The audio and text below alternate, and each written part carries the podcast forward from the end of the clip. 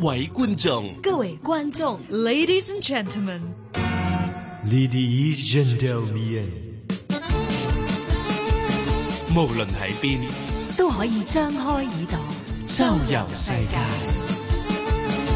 Language Academy，俄文篇主持黃曉玲、Victoria、趙善恩。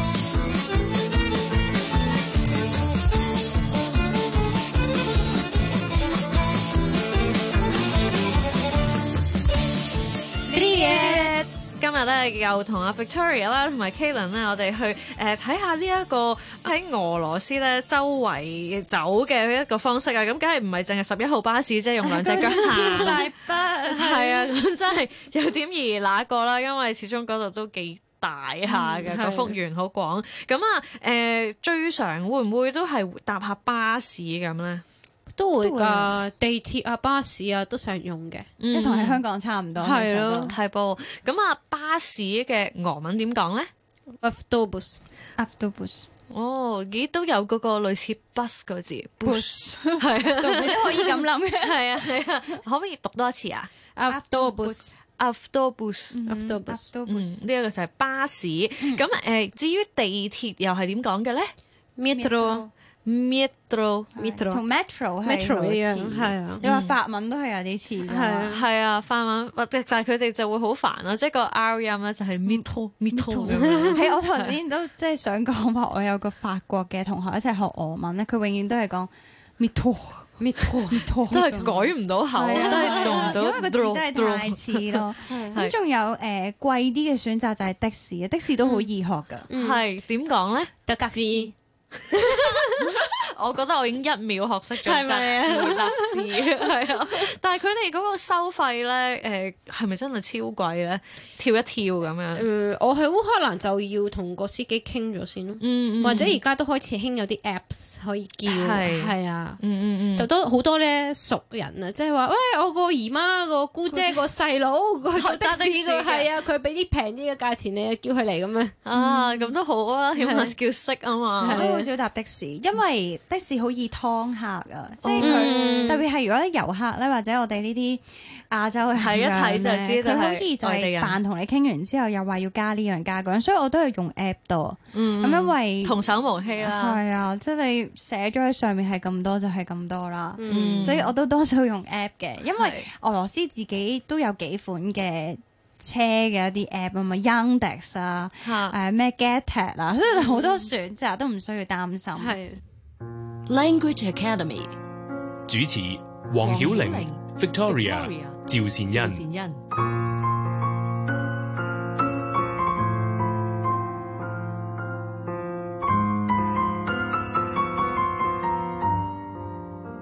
咁但係我其實最怕咧就係誒喺外地蕩失路啊，嗯係咯，咁求生嘅俄文都應該識翻兩句喎，嗯係啦，咁如果話最基本啦問，路嗰邊啲係度嘛係啊係啊，啊邊度係嘅啫。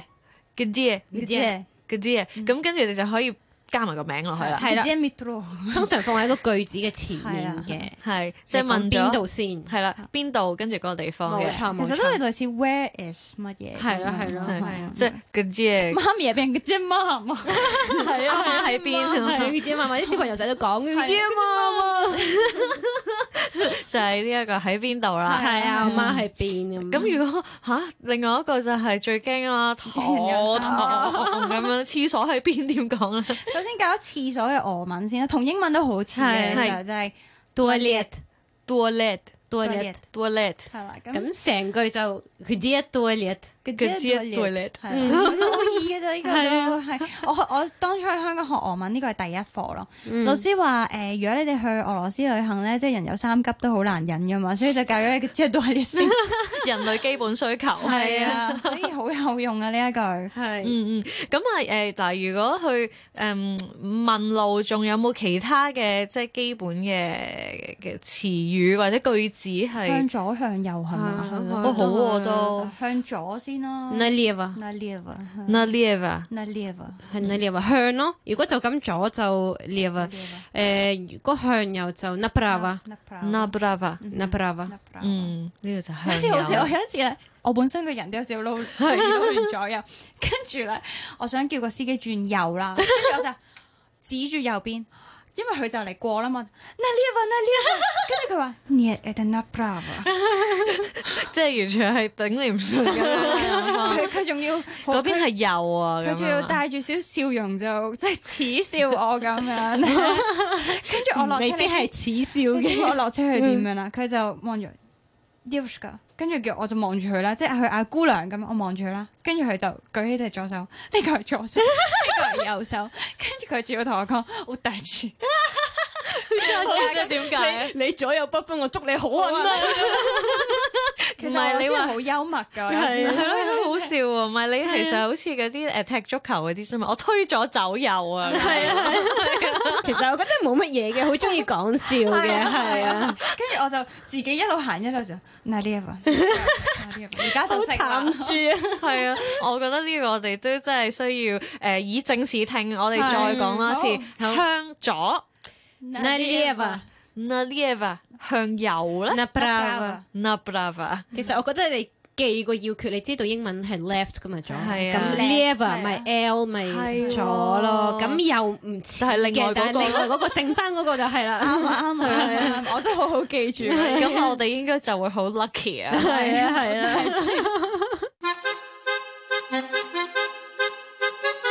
俄語門外漢，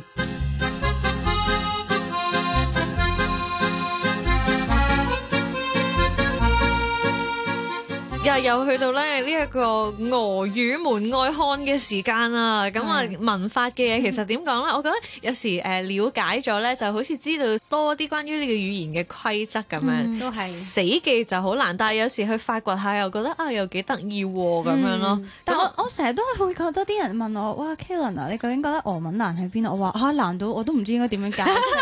即係頭先我好似話我哋上嗰幾集都有講嗰啲格啦，嚇你其實知道個格點樣用，但係你要表達出嚟咧，好硬係難好似表達到係啊係啊，好難表達到。但係咧，我哋今日已經嚟到第五格啦嘛。咁、嗯第五格咧，我覺得都相對易理解嘅，就係、例如 with 乜嘢啊，即係同乜嘢一齊啦，係又或者我哋有個稱呼俾佢叫工具格啦。嗯，咁點解呢個咧？工具架咧，其實我都唔知點解會咁樣譯嘅，但係咧，只要記住個中心思想就係嗰樣嘢同乜嘢一齊。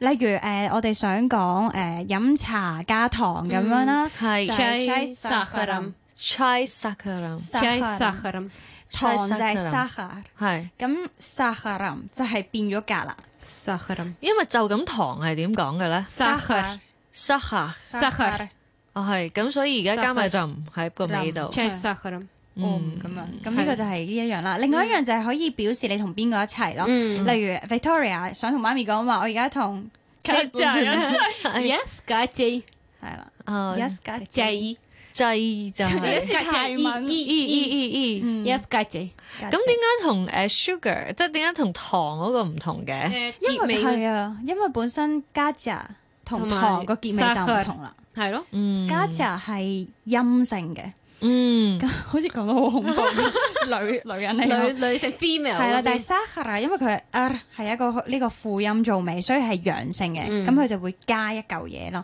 係咁所以其實你要根據嗰個俄文嘅名詞本身係啲乜嘢特性去變嘅，所以呢係個都係大家可以慢慢研究，夠你研究一個月啦。冇錯冇錯， 係啊係啊，我而家都要誒撈多一陣先得啊。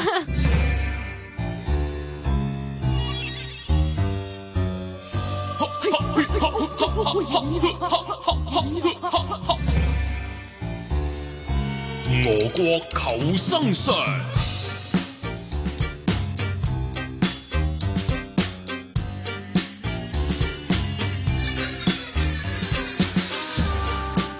好，今集咧俄國求生術 k a t l i n 你會同我哋介紹邊一個絕技咧？送花術術術術，呢個係我自己嘅特效嚟㗎，唔係整上去。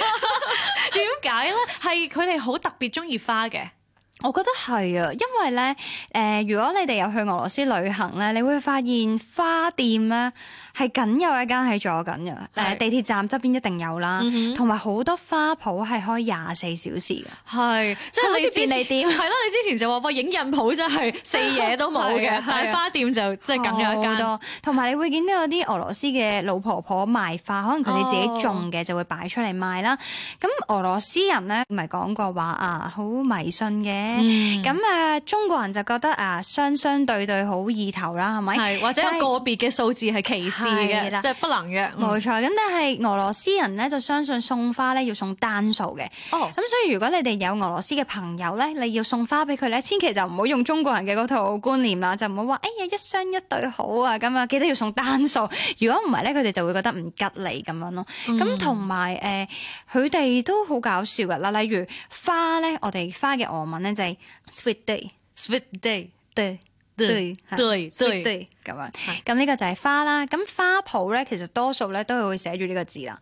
係就咁就係寫住呢個俄文字啦，咁你就可以喺嗰度買花送俾人啦。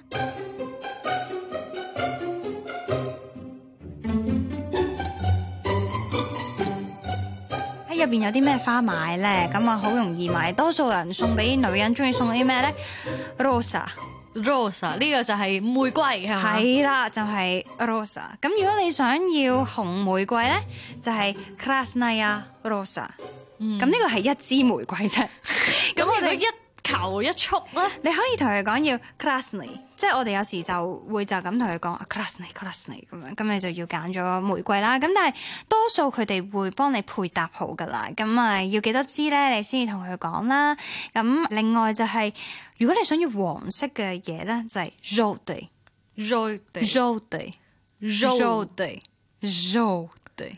Joy Day road 地係啦，咁呢個咧就係佢哋送花嘅習慣啦。啊，咁但係幾時送花咧？香港幾時會送花多啊？啊！二月十四啦，情人節啦，二月14係 啊，或者係母親節啦，送阿康乃馨咁樣。啊，俄羅斯人送花咧。好似係一個習慣嚟㗎，生日固然之要送花啦。嗱、一個人生日咧，基本上咧可以收到五至十扎花㗎。我識嘅朋友，佢係喺屋企個廚房擺滿晒花，跟係住全部都係身邊嘅朋友係啊係啊啊，或係啊者即係好親密嘅人送俾你係啦，係嘅嗯啦。。咁我誒之前喺香港嘅俄羅斯即係東歐餐廳嗰度打工啦。嗰一日咧就係我生日，咁啊入邊有個俄羅斯廚師知道我生日咧，佢就走咗去隔離街嗰度咧買咗扎花俾我。嗯咁啊、大家就唔好以為佢對我有意思啦。咁佢咧就係話咧，俄羅斯人相信咧生日嗰人一定係要收花嘅，係即係你過生日你一定要收花 嘅。明白啦。係啦，即係好似新年一定有利是咁。 咁誒，佢哋仲有好多節日會收花啦，例如係新年啦，你去探訪人哋嘅時候啦，又或者幾時咧誒，呃好、簡單嘅三八婦女節，香港係冇乜人重視噶嘛。咁但係三八婦女節喺俄羅斯咧係可以放幾日假嘅。哦，哇係係啦啦，咁喺三八婦女節嗰日咧，或者前後咧，啲人咧係會例如男同學會送花俾女同學啦，嗯咁跟住會送俾女嘅老師啦。我哋上一次三八婦女節咧就誒、呃送咗一扎花俾老師嘅，同埋嗰日好好笑喺學校嘅 canteen 咧，即係食堂嗰度咧，有一班俄羅斯男仔咧買咗兩桶花翻嚟賣咯。好有生意頭腦喎。係啊，所以我覺得都幾好笑，因為我哋有時唔夠花派啊，咁啊落去幫襯佢哋買咗兩支，我以我見得十分鐘已經兩桶花賣晒。嗯咁、所以我仲聽過有個俄羅斯嘅女性朋友話咧，佢嬲佢嘅誒好朋友係男仔嚟嘅，因為佢喺三八婦女節冇送花俾佢，所 以記住嘅大會家會記得呢個花對於俄羅斯人嚟講係非常之重要啊噶。係。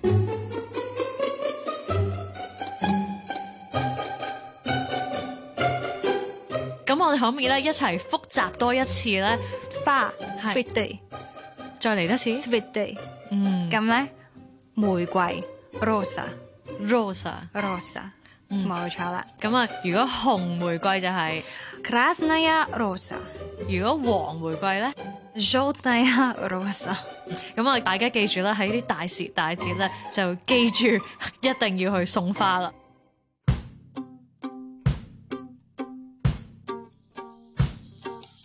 世界的俄羅斯，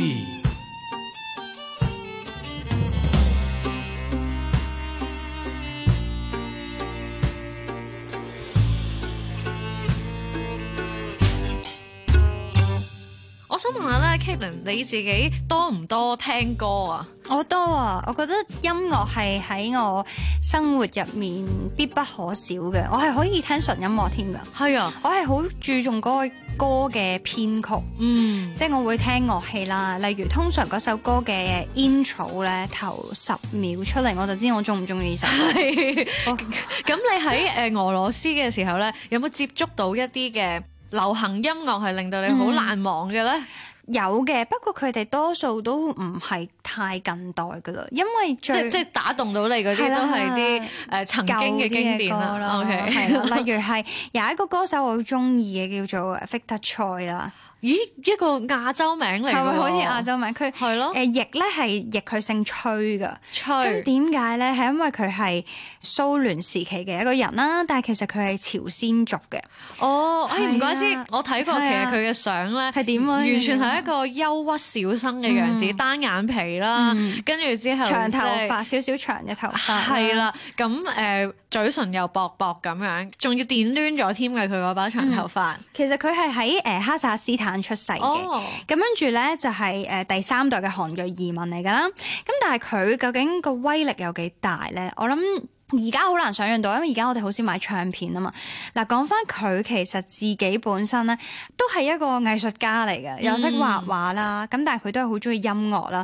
咁但係你知道啦，喺蘇聯嘅時候咧，搞呢啲搖滾音樂，好多時啲人都會覺得哇，你反國家啊咁樣。係啊，即係或者俾人覺得係係啊一種比較反叛嘅一種音樂啦。係啊，咁所以佢就俾人踢咗出校。哦，咁但係咧之後佢就誒、呃再出道啦，出道之後佢嘅組合咧就叫 Kino，見到係啦係即係點解咧？係咪有啲似軍曹嘅咯嘅咯？Kino 係解電影。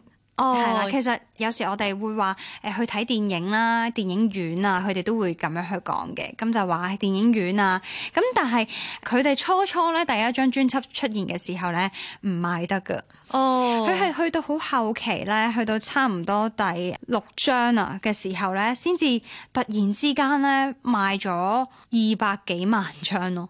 係係啊，咁嗯哇，咁就紅咗即係突然之間就紅咗，係咪係啊有一兩隻主打歌咧，即係俘虜咗國民的心係啊係咧？啊，跟住之後咧，去到第九張唱片咧，你真係估唔到佢喺俄羅斯咧就賣咗五百萬張。咁但係當時仲有好多即係蘇聯嘅加盟國啊嘛。係咁佢就話咧，啲人話當時其實個市場度充斥住好多翻版啊，因為話計計埋埋咧，計埋啲翻版咧，可能賣咗二千萬張。哇，咁即係的而且確係直情喺俄語地區嗰度係啊係非常之出名嘅一個。係啊，所以其實如果大家想同俄羅斯人打交道咧，你可以聽下 Victor Choi 嘅歌啦。佢有一首歌我係非常之中意嘅，叫做《Kukushka》， Gugushka 係啦，好得意，係咪個名？其實係解布谷鳥嘅意思。係係啦，咁當你去同俄羅斯人傾偈嘅時候，假如你同佢講話啊，我知道有首歌咧就叫《Kukushka》咧，我諗佢哋會係即刻當你自己人咁樣啦，係啊係啊 friend 啊咁係樣，因為呢一首歌喺佢哋心目中咧都佔有好重要嘅地位啦。雖然其實 Victor Choi 咧喺廿八歲嗰陣就死咗啦，佢係即係車禍嘅，咁但係佢嘅音樂到而家都仲係好多人翻唱啦，而且大家要。諗下就係喺蘇聯嘅時候，一個咁保守嘅地方啦，有一個朝鮮族嘅人可以紅到咁樣，我覺得都係一個好特別嘅文化標記嚟㗎。嗯，俄文點唱集，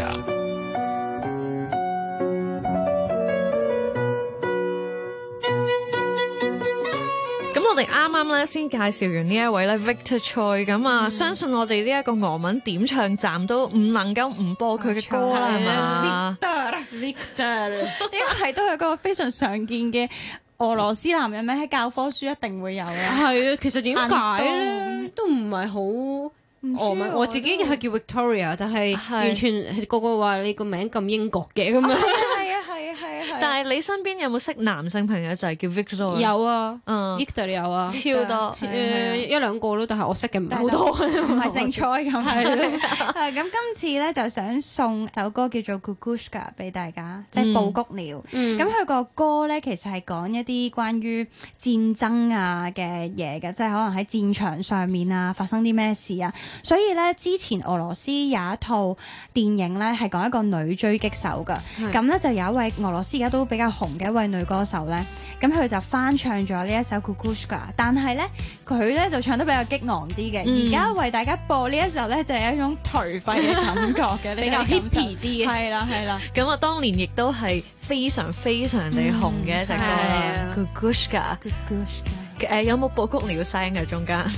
冇啊自己我配啦。好啊咁我送俾大家啦呢只 Kukushka。下個星期咧，我哋再同大家見面，拜拜。 Написано, що не написаних, сколько, скажи, кукушка, пробой. В городе мне жители на выселках, камням лежать или гореть звездой звездой.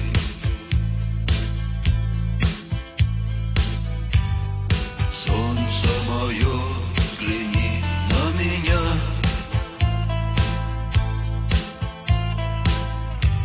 Моя ладонь превратилась в кулак.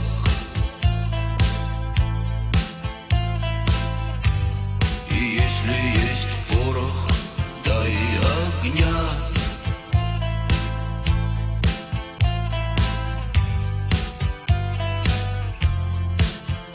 Вот так.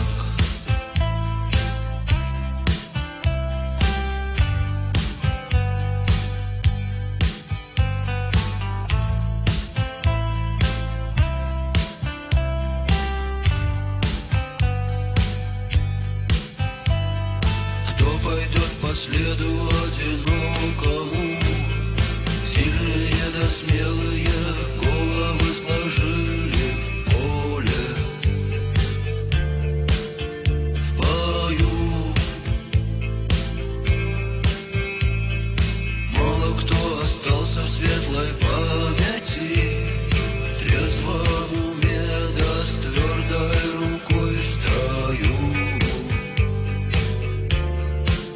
В строю.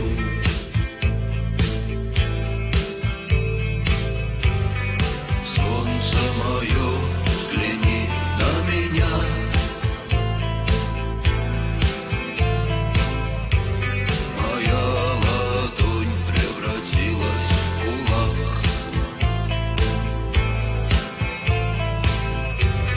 И если есть порох, дай огня.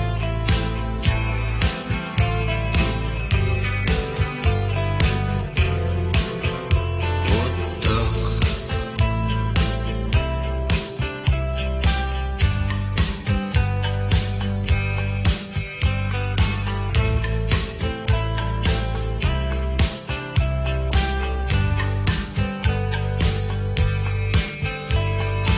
Где же